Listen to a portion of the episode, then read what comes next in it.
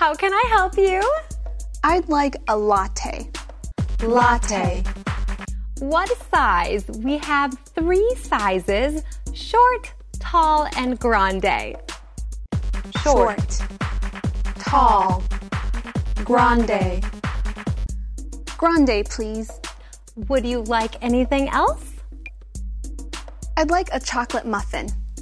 Chocolate muffin. Okay, the total is $5.95.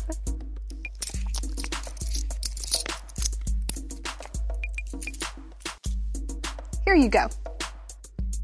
Please wait over there. Your order will be ready shortly.